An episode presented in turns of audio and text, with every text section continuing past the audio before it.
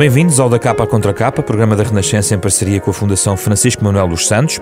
Estamos na manhã desta véspera de Natal, muitas vezes ao longo do ano uh, ouvimos falar de inquietude permanente, um pedido do Papa Francisco, uma voz ouvida por crentes e não crentes, e é neste tempo de celebração cristã que procuramos uh, perceber que tipo de questões inquietam hoje no seu dia a dia os crentes e não crentes, os que os, o que os liga, o que os separa, como se relacionam. E para isso convidamos para esta conversa o Padre Alexandre Palma, professor de Teologia da Universidade Católica, Padre do Patriarcado de Lisboa, e o jornalista Henrique Monteiro, antigo diretor do Expresso e um comentador habitual da Renascença para falarmos sobre crentes e não crentes nesta edição do Da Capa Contra Capa.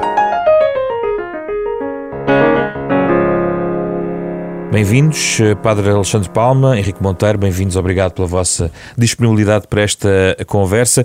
Henrique, há um uh, poema famoso uh, que comece de um não crente famoso que diz assim: Não acredito em Deus porque nunca ouvi. Se ele quisesse que eu acreditasse nele, sem dúvida que viria falar comigo e entraria pela minha porta dentro dizendo-me: Aqui estou. Nunca tocou esta entrada de Deus na tua, na tua alma? Não, e penso que isso é a visão de um Deus pessoal, que é uma, uma visão contrária ao Deus universal. Ou seja, quer dizer, se as pessoas querem todas, cada uma delas, ter uma prova da existência de Deus pessoal, isso é o lar, o lar romano, quer dizer, o Deus da família, o Deus antigo. Eu citei o, Alberto Queiro, o guardador eu sei, de rebanhos. Uh, mas eu cito um outro não crente, que é o Chico Buarque, uh, e que é um poeta, de facto, que tem um poema lindíssimo sobre que chama Gente Simples, que é uma canção também. Ele vem de comboio pelos arredores de uma grande cidade e vê aquelas casas, aquelas barracas, aquela gente muito pobre e termina o poema assim: E eu que não creio, peço a Deus por minha gente, é gente simples, que vontade de chorar. Quer dizer, que é exatamente o contrário disso. Eu que não creio, peço a Deus. É, porque as pessoas passam a vida a dizer: valha-me Deus, Deus, se Deus quiser, é, é, queira Deus. Porquê? Eh, porque, provavelmente porque sentem que há qualquer coisa para além delas, há uma transcendência. Eh, portanto, transcendência quer dizer justamente que está para lá delas próprias que. Que não devemos confundir com espiritualidade. Que não, podemos confundir com espiritualidade, não devemos é confundir com o espiritismo, que é uma certo. coisa diferente. Epá, a espiritualidade é, é, uma, é uma necessidade do, do, do homem, embora haja muita gente. Eu tenho muitos amigos e muita gente que conheço que dizem que sou ateu eu sou ateu. E eu costumo responder assim: eu não tenho fé suficiente para ser ateu, porque acho que é preciso mais fé para ser ateu do que para ser crente. Porque o ser ateu é uma recusa geral de toda a transcendência, enquanto ser crente não tem, quer dizer, desde que a gente não diga eu sou crente na igreja dos pobres de, São José de, de, Macarena, por exemplo, estou a inventar o nome de uma igreja, que naturalmente seria uma coisa pequena, ou, ou, ou mesmo numa igreja maior, eu sou crente na igreja ortodoxa, eh, ou católica ortodoxa, ou sou crente na igreja católica apostólica romana, ou sou crente na igreja anglicana, quer dizer, a crença permite ser crente em, para lá de, de qualquer igreja. Número um. A não crença, o, o, o militantismo ateísta hum. Eh, permite achar que isto é tudo uma treta e que nada disto faz sentido. Para Alexandre Palma. É, conversa fascinante, já em cima da mesa uma multidão de, de assuntos. Vamos lá ver. Eh, parece-me que uma coisa que o Henrique disse é que estou uh, muitíssimo de acordo, que é no fundo uh, uh, a realidade de Deus ou a ideia de Deus é qualquer coisa que não desaparece facilmente da, da cultura humana, da sociedade humana e, portanto, seja como objeto de uma profissão de fé no sentido, vamos dizer assim, mais estrito, hum. seja como vago eco cultural, Deus não desaparece da nossa, do nosso, nosso ambiente social, cultural, do que somos, das nossas relações.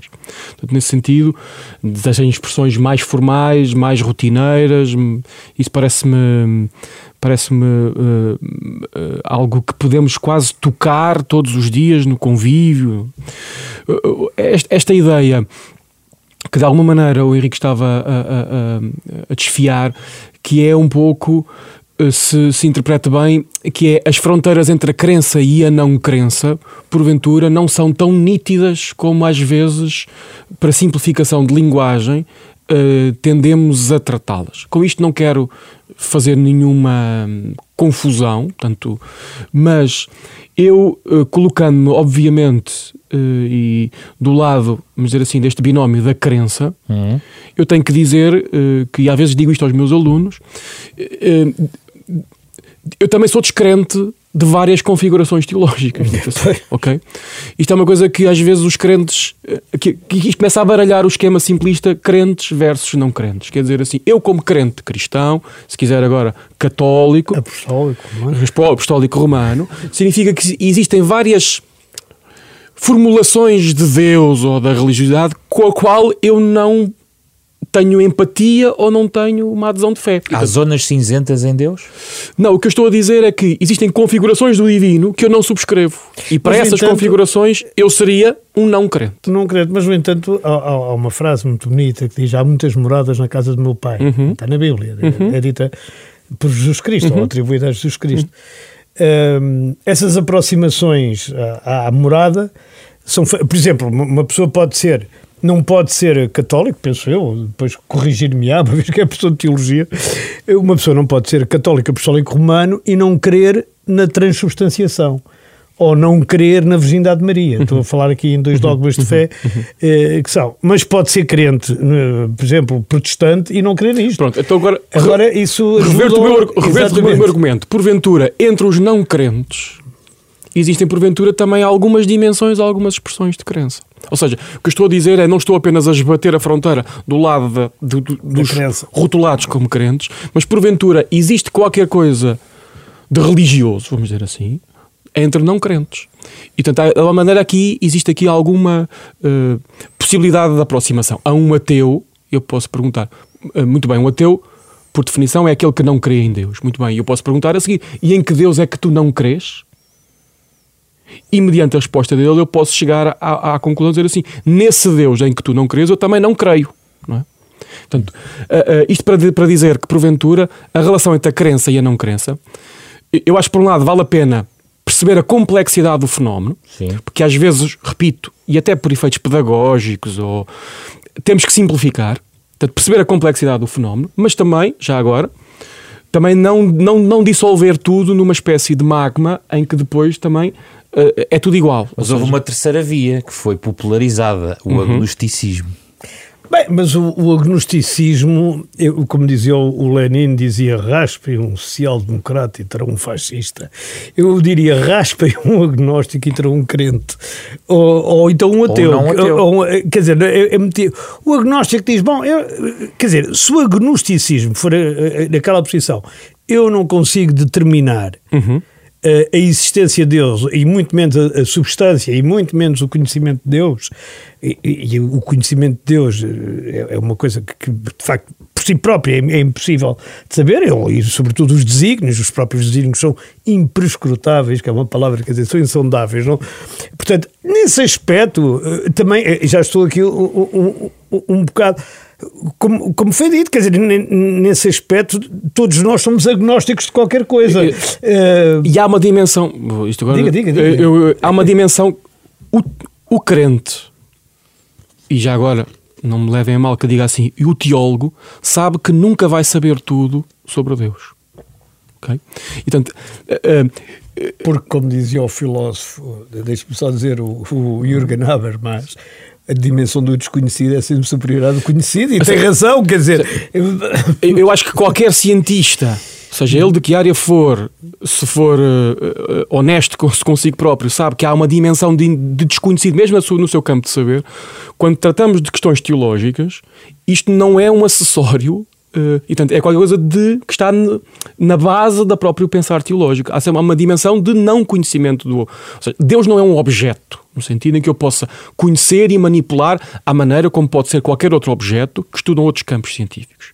E, portanto, e o teólogo tem que saber isto de antemão. Aliás, sabe isto de antemão, caso contrário, alguma coisa falhou. E também é por isso que ele não bate à porta e diz aqui estou, como no suave milagre de essa e como Pronto. diz o Dr. Agora, O agnóstico é aquele que, diante da questão de Deus, uh, não encontra, estou a interpretar, razões suficientes nem para dizer seguramente sim, creio que existe, não, não creio que exista. Okay? É evidente que a posição do crente assume qualquer coisa de eu não conheço tudo, portanto, neste sentido, há qualquer coisa de uma certa dimensão agnóstica, mas ele acha que tem, de alguma maneira, razões mais racionais ou mais emocionais, mais biográficas, mais, depois varia conforme o, o, o, crente em concreto ou a comunidade, porque aqui também talvez valha a pena não falar apenas de indivíduos crentes, mas perceber que o fenómeno da, da fé, o fenómeno religioso, é sempre um, um, este, este binómio entre indivíduo e comunidades. E... Por isso também uh, evolui ao longo da biografia do mesmo. Com certeza. e é? das próprias comunidades, ou seja, as comunidades elas próprias também são, também têm a sua própria biografia. Porque há não crentes que se aproximam da fé ao longo da vida. Há muitos Bem, casos. Bom, quer dizer, no fim da vida há muita gente a converter-se. Isso aí é, Mas é, é, é conhecido. também. É conhecido porque é, é, é, o, o salto da fé é um salto no escuro e o, o salto, não sei. Mas, mas sim, está bem. tem uma certa enfim, dimensão tem uma certa de... dimensão de salto no escuro. Eu não quero aqui fazer teologia, não, porque longe de mim. Não se passa. a, mas, a teologia não é tutela de, de meia dúzia de. Bem, ainda okay. bem, mas isso, nada é tutela de meia dúzia de mas, nada. Uh, eu quero aqui Como se costuma dizer, só Deus sabe. teologia, só Deus sabe. Tudo. Agora, o, quer dizer, há aqui um salto no, no no desconhecido também, uhum. no salto da fé. E, quer dizer, e o salto da vida para a morte é um salto semelhante, é um salto para o desconhecido. Mas eu, eu esta propósito do desconhecido, acho que uma coisa que me interpela muito também é da Bíblia, que é quando o São Paulo vai, salvo erro, em Atenas e vê uma série de deuses Deus. e vê um pedestal que diz a um Deus desconhecido. E ele começa a interpelar os atenienses a dizer é deste Deus precisamente que eu vos venho falar. Portanto, é um Deus que é desconhecido e que não há possibilidade mesmo de o conhecer na sua totalidade. E, e, portanto, a única possibilidade que há é de fazer-lhe aproximações sucessivas. E para lhe fazer aproximações sucessivas, há pessoas que se organizam em igrejas e que eh, fazem a, a, aproximação ou chegam ao conhecimento. Isso agora cada igreja dirá o, o que entende. Eu não, não faço parte de nenhuma específica, mas eh, e, não, e não sei mas vão tentando decifrar uh, o, o, aquilo que é a nossa, nossa como comunidade e nossa como pessoa, como indivíduo, a nossa transcendência. E há uma coisa muito engraçada, eh, ainda hoje eh, escrevi isso para, para o Expresso. Há um chinês economista que foi mandado pelo governo chinês estudar os Estados Unidos para estudar a economia de mercado. E depois fez uma tese que é a economia de mercado com a igreja e a economia de mercado sem a igreja. E chegou à conclusão que a economia de mercado era boa para, sim, para a concorrência, para, para, para, para, para a criatividade, para a produtividade, mas era má porque gerava ganância, gerava inveja, gerava mentira, gerava até provocar dor no, no outro. E, portanto, ele chegava à conclusão que toda a economia de mercado precisa de uma sustentação eh, moral e ética que as igrejas acabam por dar. E dizia, os Estados Unidos são mais desenvolvidos porque conseguem juntar isso muito bem, a economia de mercado com a, com, com, com a igreja. Com, eh, e é curioso como um tipo, enfim, este senhor, eh, que é professor da Universidade de Pequim, que não são educados com um conceito de Deus que é sequer semelhante ao nosso. Porque eh, no Oriente o budismo e o confucionismo isso são, mais, são teorias filosóficas que não apelam a um, a um, a um ser supremo ao, sobrenatural, eh, entende que esta base ética e esta base necessária é fornecida pelas igrejas ou por, organizações semelhantes a igrejas eh, e que é fundamental para a própria para o próprio funcionamento da sociedade. Eu penso que não é só para o mercado. Eu, eu sou, dando um passo atrás, voltando atrás, uhum. eu, eu, creio que a relação do indivíduo com as comunidades religiosas, um, no fundo, respeita uma certa dinamismo antropológico mais profundo, que é nós nunca colocamos nenhuma questão, e muito menos a questão da transcendência, para usar um termo neutro, a partir do ponto zero da história. Como, diria um autor, como dizia um autor medieval, nós somos sempre anões aos ombros de gigantes. E, portanto, mesmo que eu subjetivamente, em, em alguma etapa da minha vida, eu tenha que me eu que debater, lutar com a questão, neste caso de Deus, eu nunca faço no, na ponte zero da história. E, portanto, de alguma maneira, eu sou sempre beneficiário, ou, ou não, ou o contrário, mas de uma tradição que eu recolho. E, portanto, a relação da opção crente do indivíduo na relação com as comunidades uh, é também, de alguma maneira, elas são transporte de uma tradição, de uma memória, de um destilado uh, que, de alguma maneira, é aquilo que me, que me permite também eu próprio enfrentar a questão não apenas no, no, ponto zero, mas de alguma maneira beneficiando, cá está, de um capital de experiência humana, de reflexão que eu recolho. Mas a tradição não garante a subsistência da crença na comunidade. Um, depende do que é que estamos a dizer como tradição. Quer dizer, eu aqui não... A tradição, como estava a sublinhar. Exatamente, ou seja, no fundo é um grande transporte de uma, ou de uma narrativa, ou de uma memória, ou de uma. Nesse sentido, Uh, que, que, isso é um organismo vivo, ou seja, isso não é um bibelô, às vezes costumo dizer não é um bibelô que nós temos lá em algum móvel de casa, que é apenas limpar o pó e deixá-lo conservado. A tradição é de alguma maneira, ela comunica-se de pessoa a pessoa, de, de geração a geração, uh, de contexto a contexto, geografia a geografia. Portanto, isto de alguma maneira eh, dá uma certa vitalidade a esta transmissão. Uh, que é evidente que tem sempre os seus desafios e na hora presente tem sempre, também tem os seus desafios próprios desta época.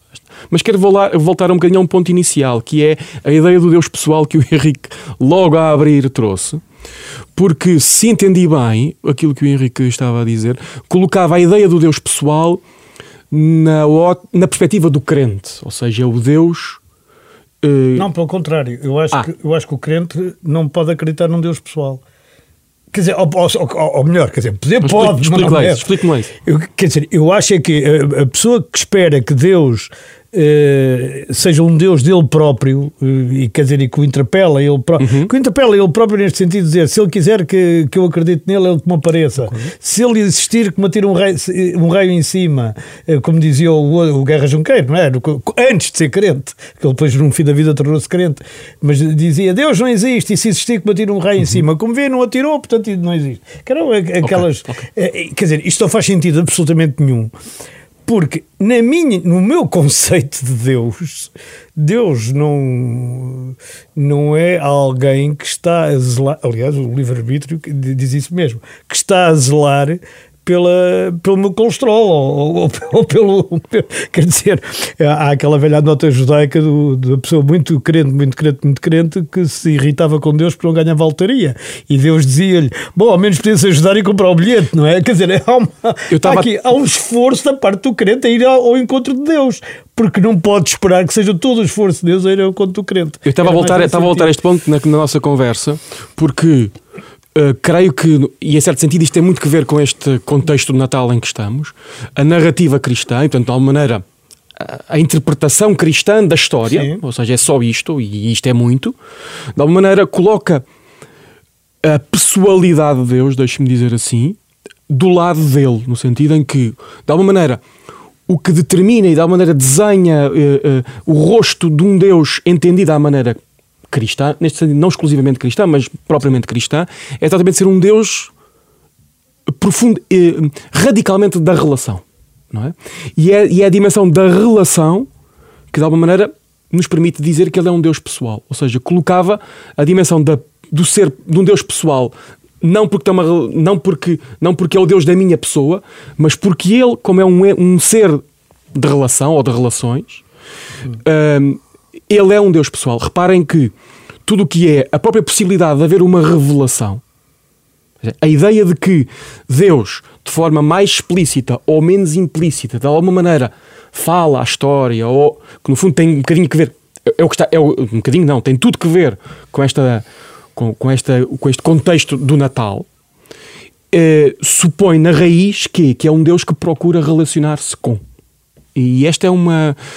É, ou seja, é, é, é, e isto é uma outra teologia. Peço, peço, peço, peço desculpa de usar Sim, a palavra. Ou seja, porque não é o Deus uh, relojoeiro. ou não é o Deus tipo programador informático, programador informático ou não é o Deus tipo eh, equação que no princípio justifica a existência disto ou daquilo ou daquele outro, mas é de alguma maneira Uh, uh, alguém mais quente, vou dizer assim. Não é, não é propriamente uma teologia fria de um Deus uh, apenas causa, ou consequência ou o que for, mas é um Deus. Esse é um dos pontos mais interessantes, aliás. Quer dizer, é, é um ponto muito interessante na, no conceito. Porque, desculpe interromper, porque a própria possibilidade de haver uma história, repare que a própria possibilidade de haver uma história de salvação dito assim, porque a história é o que é. Se é de salvação ou não, é a interpretação que, de alguma maneira, sob uma ótica crente, teológica, religiosa, se faz da, história. A própria possibilidade de se interpretar a história como um, um contínuo, como algo em que se vai construindo uma, uma, uma salvação, que neste caso é uma relação, supõe exatamente isto, ou seja, que Deus não é apenas o ponto zero da história, como diria o Teilhard de Chardin, o ponto alfa ou o ponto ômega, mas é de alguma maneira o alfabeto todo que vai do alfa ao ômega. Não, eu, eu, eu, acho que isto é, uma, é uma, é um dos aspectos mais interessantes, mas levava-nos tão longe que a gente não precisava de vários programas para, para coisas, porque eu, quer dizer, eu também sei que Deus é aquele que fala através dos profetas, é aquele em que, na, na teologia cristã, em que, que que encarnou em Cristo uhum, para, uhum. para, para o próprio São Paulo, no, no, caminho na estrada de Damasco, teve, teve a chamada Epifania. É, e, portanto, isso é, isso é uma relação pessoal, digamos, que, que é com aquela pessoa em si que, que sentiu, e, e várias pessoas eh, estiveram, desde São João Bosco, a Teresa Dávila, e, bom, enfim, vários santos do. E não santos, e, não santos, e pessoas normais. E pessoas normais. Uh, nomeadamente nas alturas de conversão e, e dessas coisas todas. Mas uh, eu, eu, eu, eu, queria só uh, voltar um, um bocadinho ao ponto em que nós estávamos a falar do de, de, para, para pôr a coisa no, não é muito difícil definir eh, o que é Deus quer dizer eu gosto muito de uma definição de, uma das provas que Deus existe é que a gente o pode nomear porque se, a gente no geral não consegue nomear nada que não existe é uma, é uma coisa extraordinária mas o, o, há uma há uma relação com aquilo que nos ultrapassa e que não é só o desconhecido é aquilo que nos ultrapassa e que está fora de nós. E eu acho que essa é a parte mais interessante da crença. Quer dizer, a crença na verdade e na justiça como absolutos, a crença na. Quer dizer, o, o combate brutal ao relativismo parece uma das. Uma das que, só, só, que só pode ser feita em nome de algo que transcende todos, e nesse sentido é que não é pessoal, e não no sentido em que estava a dizer, e portanto eh, aqui já não há uma contradição tão grande, pode haver ainda mais alguma. Mas essa parte parece muito, muito importante, essa fase daquilo que nos transcende em, em absolutos, em, em absolutos éticos, em absolutos morais, em nos mandamentos, se quiserem, mas eh, eh, eventualmente em algumas coisas. Quanto ao, à, à tradição não, não, não ser significado de manutenção, eu devo dizer uma coisa, nós temos uma fase da nossa vida, nós, nós no geral lemos a, a, nossa vida de uma forma histórica, uhum. mas como se o mundo tivesse começado ontem e acabasse amanhã. É? Isto é assim em, em todos os dias, em todos os jornais. E a verdade é que houve na década de 60, sobretudo, e na década de 70, depois daquele livro do Sartre muito famoso, L'être et le que é o ser e o nada em português, penso eu, quer dizer, e a ideia do existencialismo não cristão, não do o de Soren Kierkegaard. Eu digo sempre mal este nome. Eu, é, também, eu também não sei dizer. Acho que é assim. Mas, eh, Popularizou-se uh, como tal. Pronto. Sim, pronto. Uh, uh, desse existencialismo em que nada está inscrito em nós, à nascença. O bem e o mal não estão inscritos no nosso coração, como dizia, por exemplo, o, o Papa João Paulo II, bem, disseram vários outros.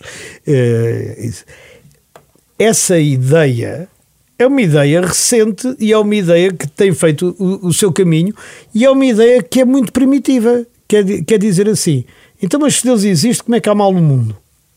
Esta ideia é muito primitiva. Essa, essa ideia foi discutida à exaustão a seguir ao terremoto de Lisboa em 1755, que quer dizer, portanto tem eh, quase 200 e não sei quantos anos, 270 anos, 270 e tal anos, quer dizer, não é uma ideia nova sequer.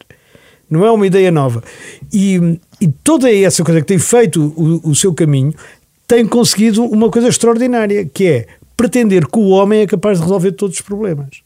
Isso vem de trás, vem do positivismo racionalista dogmático, nomeadamente dos contos e, e, e, dessas pessoas no final do século XIX, que eram sobretudo que eram pessoas com certeza que deram os seus contributos interessantes também para o.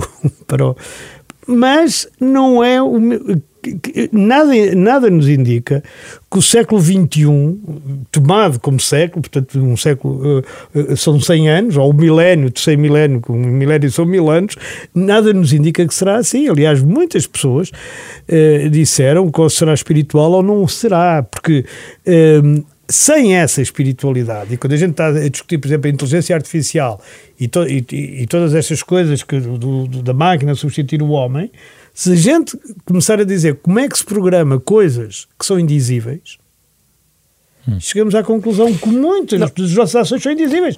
Para começar pela paixão, o, o amor, o, Sim.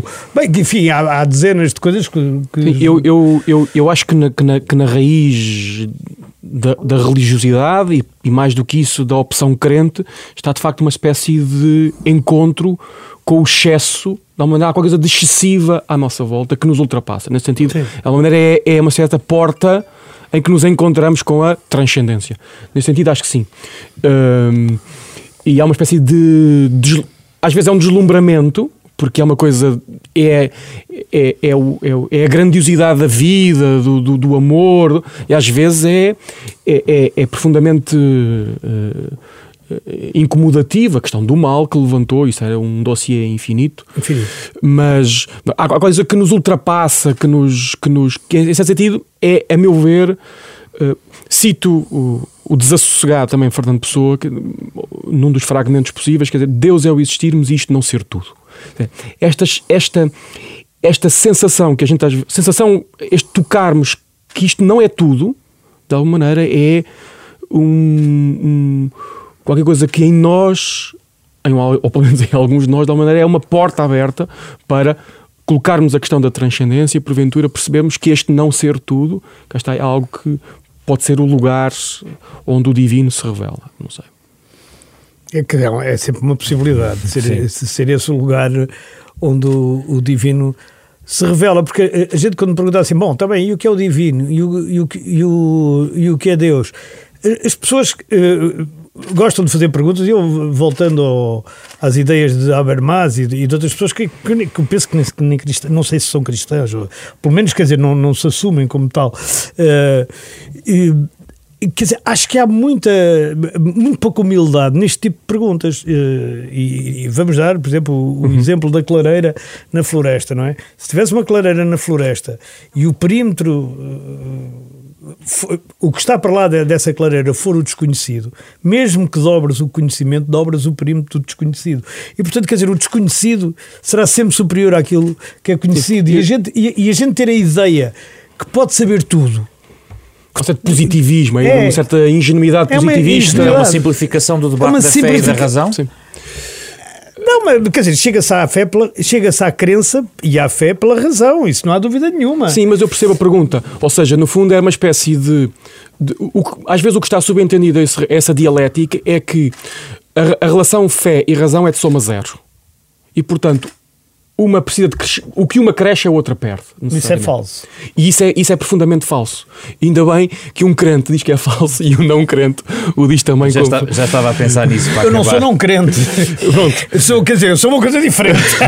quer dizer, não sou católico, isso não. Tá bem. Mas, uh, mas uh, quer dizer, mas se eu quiser me definir, eu uma vez disse isso com o padre Tolentino na Capela uhum. do Rato. Eu tenho tanta dificuldade em explicar que não sou católico, não me, não me importa nada que me confundam com Dá católico. Mais trabalho. Dá mais trabalho às vezes explicar porque é que não sou. Mas já encontraste a simplificação para esse BI espiritual? Não, porque, não, porque há bocado aqui disse aqui duas coisas que qualquer pessoa com, com, com conhecimento mais aprofundado daquilo que é uh, a, a fé católica percebe, que eu falei da transubstanciação, que é uma pessoa que não, não acredita nisto não pode ser católico. Não, quer dizer, não pode de não poder, porque é uma, é uma, é questão fundamental. Eh, o corpo de Cristo é uma coisa fundamental, é o centro de, de, de, tudo, não é? Portanto, mas isto, para a maior parte das pessoas, isto não quer dizer nada, porque, porque nem sequer percebem a palavra transubstanciação. De acordo. Mas, de acordo. Mas eu, eu eh, estando bastante de acordo com o Henrique está a dizer, não, não deixo ainda assim de acrescentar esta nota que, que, que não diminui o que está a dizer, que é uh, efetivamente é assim como diz, mas depois existencialmente existem, vamos dizer assim, posições relativas diferentes de cada claro, uma das pessoas. e portanto tem que haver aqui uma articulação entre os princípios, de alguma maneira, o, que está tão, tão bem a, descrever, e de alguma maneira depois o que é o, o caminho pessoal de cada um, de aproximação, e, e tanto tem que haver porque senão também fazemos da religião apenas um dedutivismo dogmático.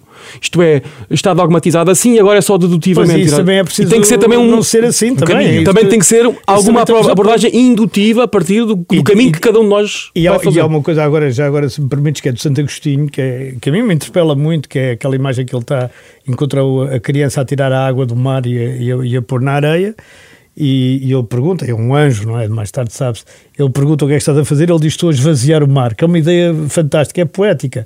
E ele diz, mas tu não vês que, por muito que passe aí tempo, nunca conseguirás esvaziar o mar. E ele diz, "Eh, de qualquer forma, demorarei menos tempo do que tu a responder a todas as dúvidas que tens. Eu também percebo que não posso responder a todas as dúvidas que eu tenho, nem ninguém pode responder a todas as dúvidas ou, ou hesitações ou isso que tem. Eh, mas eh, eu, eu acho que o que é bonito aqui, e o, o, o, que é, o que é bonito é nós compreendermos, nós, nós compreendermos que os homens eh, e as mulheres, agora tem que ser os homens e as mulheres, não somos acusados de, de- portanto, os seres humanos têm que agir uns com os outros no sentido de irmandade, com sentido de, de, de- de profunda de soli- solidariedade. Essa é a parte é a parte em que todas as pessoas, digamos, de boa vontade se, se, se encontram. Depois a questão do mal, como disse, é todo mais um tratado. Mas eu não posso abrir E esse a debate gente não todo, pode. todo. Só posso mesmo, eh, para uma nota final, antes de, de- de darmos aqui umas sugestões para quem nos quer ouvir, e um remate. Eh, não, eh, não, não sei muito bem como rematar. eh, eh, Ia dizer qualquer coisa. ia dizer Só qualquer coisa. do Benfica, está a ver? ia, ia dizer qualquer coisa, eh, quer dizer, eu, eu acho que é importante, eh, então para rematar assim, eu acho que é preciso aqui, nós caminhamos no fio da navalha. E portanto, por um lado, temos que ter a humildade de perceber que nós nunca vamos, isto que estava a dizer o Henrique, perguntas tê-las-emos sempre. E respondidas tê-las-emos sempre. Este é um lado da questão. Do outro lado é, mas apesar de tudo, nós temos em nós ferramentas humanas, racionais, emotivas, outras, para apesar de tudo continuarmos à procura da verdade. E este aqui é o fio da navalha. Por um lado, eu, eu, eu caminho sabendo que tenho ferramentas para procurar a verdade e ao mesmo tempo sabendo que tenho também limitações nessa procura.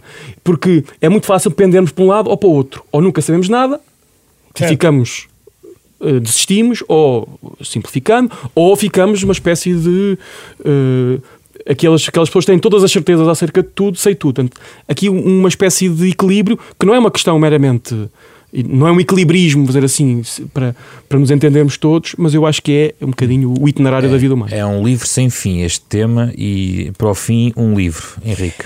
É, Quer dizer, eu tenho aqui um livro que acho muito inter- interessante, que é o, o Regresso de Deus, eh, que é justamente escrito em 2010 e que explica que a fé em Deus está a aumentar imenso no mundo no- neste, neste milénio, que é uma coisa que a gente aqui no cantinho da Europa e na Europa Perturba não as teorias da secularização Exatamente, dá, dá, dá cabo disso. E de onde eu tirei, aliás, aquele exemplo do, do professor chinês eh, que, que, que andou a estudar as igrejas no, nos Estados Unidos e chegou à conclusão que era fundamental para o equilíbrio da sociedade haver igrejas. Eh, e, e apesar de ser chinês e daquilo ser um Estado laico, ou, ou se não mesmo ateu, não sei, eh, eh, não foi. Palma. A minha proposta de leitura é tão simples quanto provocatória. Neste quadro de Natal, eu, a minha proposta de leitura é ler o capítulo 1 e 2 do Evangelho de Mateus e o capítulo 1 e 2 do Evangelho de Lucas. Uh, já que estamos na quadra do Natal, vamos ler o que é que os textos que fundam o Natal dizem. É a minha proposta de leitura.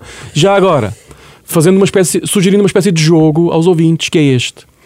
Normalmente, na, na maior parte das edições das Bíblias, existe uma espécie de notas de textos paralelos ou que estão referenciados, e é de alguma maneira construírem a vossa própria leitura do- dos textos a partir de Mateus 1 e 2, Lucas 1 e 2, e depois irem à procura dos outros textos do, do Antigo Testamento que lá estão de alguma maneira referenciados e vão construindo um itinerário de leitura por dentro da Bíblia, que já que é tão desconhecida, que usemos estas circunstâncias para a conhecer melhor. Nos tempos modernos, uma hiperligação dos, dos, dos textos. Que já muito era feita, de facto.